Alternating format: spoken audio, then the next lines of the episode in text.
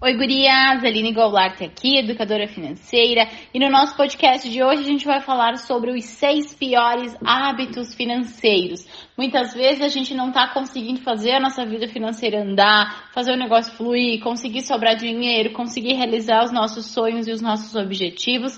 E eu tenho quase certeza que é porque um desses hábitos tu tá fazendo, tem na tua vida e aí tu, acontece que justamente tu não consegue ir adiante, tá? Então o primeiro hábito que a gente tem é o hábito de anotar depois que gastou. O que que acontece aqui, né? As pessoas fazem as compras, por exemplo, vai pro mercado, compra, chega em casa e anota. Uh, passa a semana lá no sábado, faz a anotação de todos os gastos da semana. Só que na verdade, gurias, o que eu quero que vocês entendam? Anotar gastos não adianta absolutamente nada. Por quê? Porque quando a gente anota, a gente não tem poder de fazer nada com isso, né? Não sei se vocês entendem, se vocês concordam, mas quando a gente anota depois que a gente gastou, não vai mudar absolutamente nada na nossa realidade, nada na nossa vida, porque o gasto ele já foi feito. O correto nessa situação seria então que a gente fizesse o oposto, que a gente fizesse uma anotação antes de gastar, planejando quanto dinheiro a gente tem disponível para aquilo, como por exemplo, se amanhã você sabe que você vai para o mercado, então hoje você vai analisar quanto dinheiro você tem disponível para gastar e também vale já fazer uma listinha de compras. Então, anotar depois do que tu gastou, além de ser inútil, ainda faz com que tu perca teu tempo e fique se culpando por um gasto que você fez. Então, o correto é, se tu gosta de anotar, se faz sentido para ti, começa a fazer essa anotação, começa a fazer esse planejamento antes de de fato gastar, antes do, do, do dia, antes da compra e tudo mais, tá? Tu vai ver que assim tu vai definir metas, por exemplo, eh, se tu vai pro mercado amanhã, tu sabe quanto dinheiro tu tem para gastar, automaticamente tu faz escolhas mais inteligentes, tu reflete, tu pensa, tu se planeja mais e fica bem mais prático. O segundo hábito que eu considero um hábito bem ruim é o hábito de viver esperando o momento ideal. A gente espera uma promoção no trabalho, a gente espera ganhar mais, a gente espera ser promovida, a gente espera o próximo mês, a gente espera isso, a gente só que gurias, o momento ideal é hoje. O momento ideal é agora, somos nós quem desenhamos esse momento ideal. Por quê? Porque se a gente viver esperando ele chegar, ele não chega. Nós precisamos tornar o momento que a gente vive hoje no momento ideal. No momento ideal para quitar as dívidas, no momento ideal para a gente se organizar, no momento ideal para a gente planejar uma viagem, para a gente começar a nossa reserva, para fazer o dinheiro sobrar, para investir o nosso dinheiro. Porque está nas nossas mãos. E sem a gente mover as nós, nos pauzinhos para fazer o negócio enca encaixar, para fazer isso fluir, esse momento nunca vai chegar. E quando a gente está, por exemplo, em um cenário de endividamento, o que, que acontece? A dívida aumenta dia após dia. Então, o momento ideal é hoje, que tu tá de repente começando a sentir que a tua vida financeira tá te incomodando, começando a sentir que tu poderia estar tá melhor, começando a sentir que dá para prosperar, dá para evoluir. Não espera mais um mês, mais um ano, porque a tendência é que com o tempo a vida financeira da gente também piore, né? O terceiro pior hábito, então, é não poupar para sonhos e objetivos. Aqui o que que acontece, gurias? Eu vejo pessoas passando uma vida toda, né? Passando uma vida toda só uh, pagando conta. Paga conta, paga boleto, paga fatura, paga isso, paga aquilo.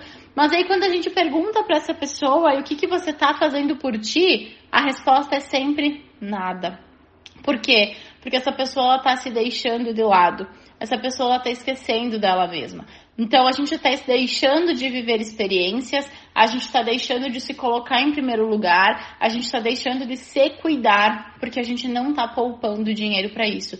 Mas o dinheiro está indo para onde? O dinheiro está indo para um gasto supérfluo, o dinheiro está indo para um gasto por impulso, o dinheiro está indo para um gasto completamente sem necessidade. Então, gurias, se coloquem em primeiro lugar poupe para os sonhos de vocês, poupe para aquela viagem que tu sempre quis, para a casa dos teus sonhos, para fazer aquele curso, aquela formação que é importante para ti. Você tem poder para isso, mas você precisa colocar isso como uma prioridade na tua vida.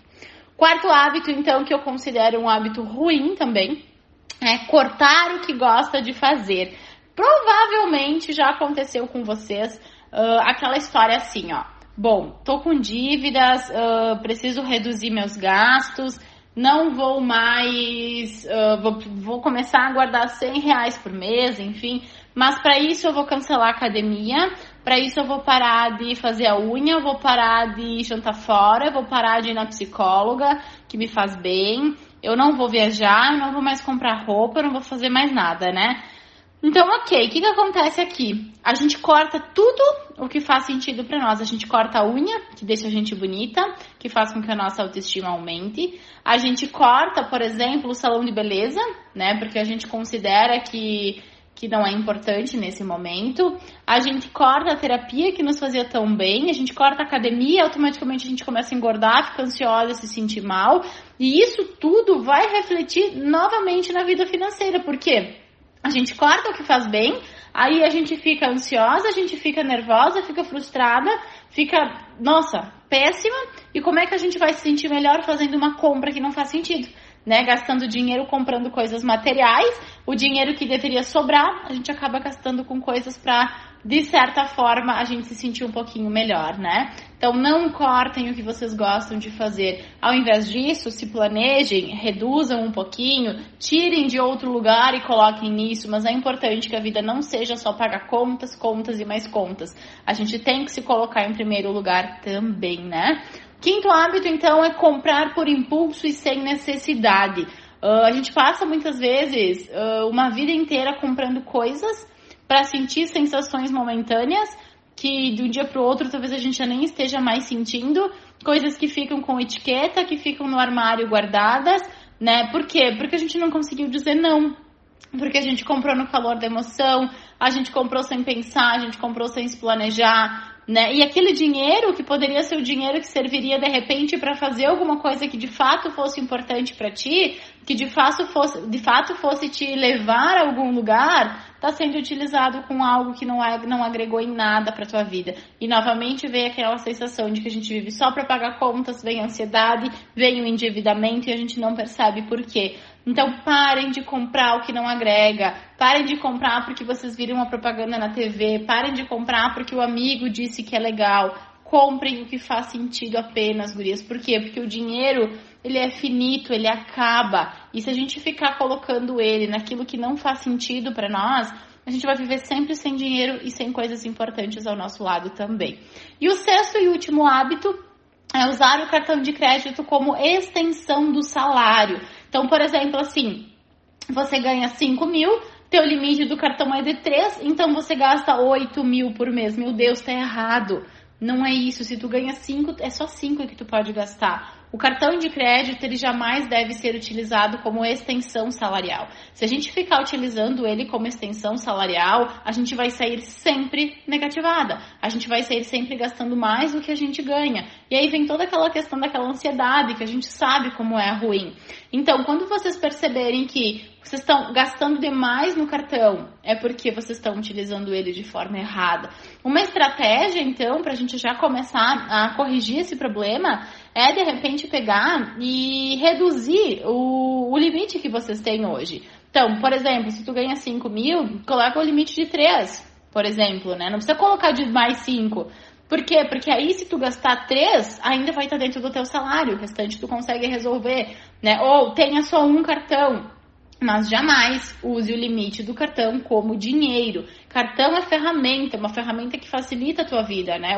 Não o contrário, que é o que acontece quando a gente utiliza ele como um dinheiro extra. Então, entenda de uma vez por todas, se a gente não tem dinheiro na conta, automaticamente o cartão também não é dinheiro, tá? Cartão é ferramenta. Então, gurias, desses seis hábitos, então, anotar depois que gastou, viver esperando o momento ideal, não poupar para sonhos e objetivos, cortar o que gosta de fazer, comprar por impulso e sem necessidade e usar o cartão como extensão do salário. Quais que tu se identifica? De 1 a 6. 1, 2, todos. É interessante que a gente faça essa reflexão, porque através da reflexão a gente consegue tomar as próximas decisões e consegue modificar isso na nossa vida também. Espero que vocês tenham gostado. Na semana que vem eu volto com mais um podcast. Um beijo!